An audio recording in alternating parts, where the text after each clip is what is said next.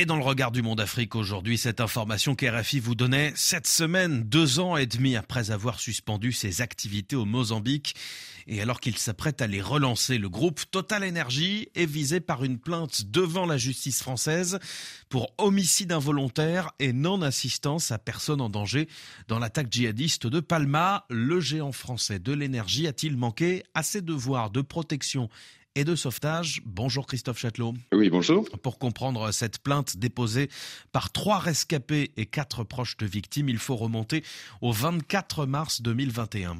Oui, ce jour-là, le groupe terroriste El-Shabaab, qui est euh, donc affilié à l'organisation État islamique, attaque la province du euh, Cabo Delgado. C'est près de la ville portuaire de Palma. On est dans l'extrême nord-est du pays.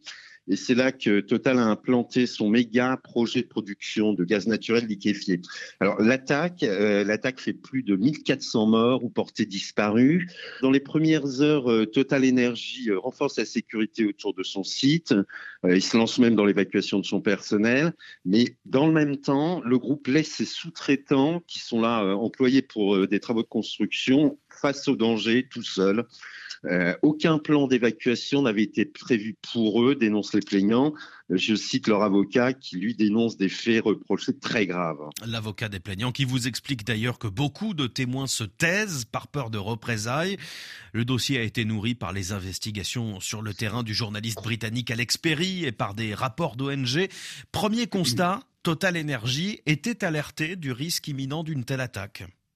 Oui, alors euh, d'abord, euh, depuis 2017, il y a des attaques dans la région, donc c'est pas vraiment une surprise. Hein.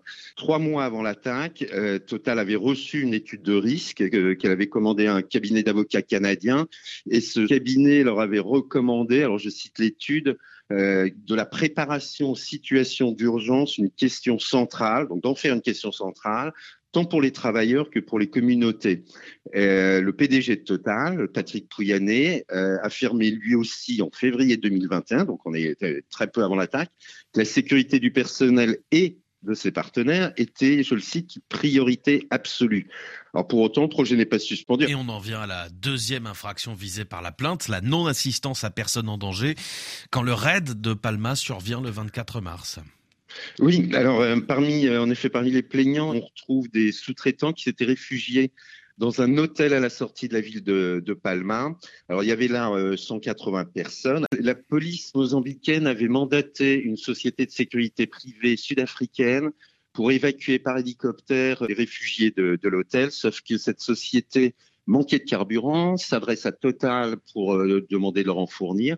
Total refuse euh, en invoquant comme raison qu'ils ne peuvent pas euh, euh, alimenter société de sécurité privée. Coincé à l'hôtel, une partie des assiégés tentent de, de fuir par la route. Ils tombent dans une embuscade. Il y a plusieurs morts. Alors, L'avocat Henri Tullier, c'est difficile à dire évidemment, mais il affirme que si Total avait fourni du carburant, des vies supplémentaires auraient été sauvées. Or, le groupe, lui, se défend, disent que les sous-traitants étaient intégrés dans le plan d'évacuation, qu'ils ont participé au sauvetage de populations civiles, et que concernant l'hôtel Amaroula, Total dit ne pas avoir été au courant à l'époque de, de la présence de réfugiés. Mais bon, Toujours est-il qu'on est loin de l'image de la compagnie modèle et responsable que veut incarner Total Energy.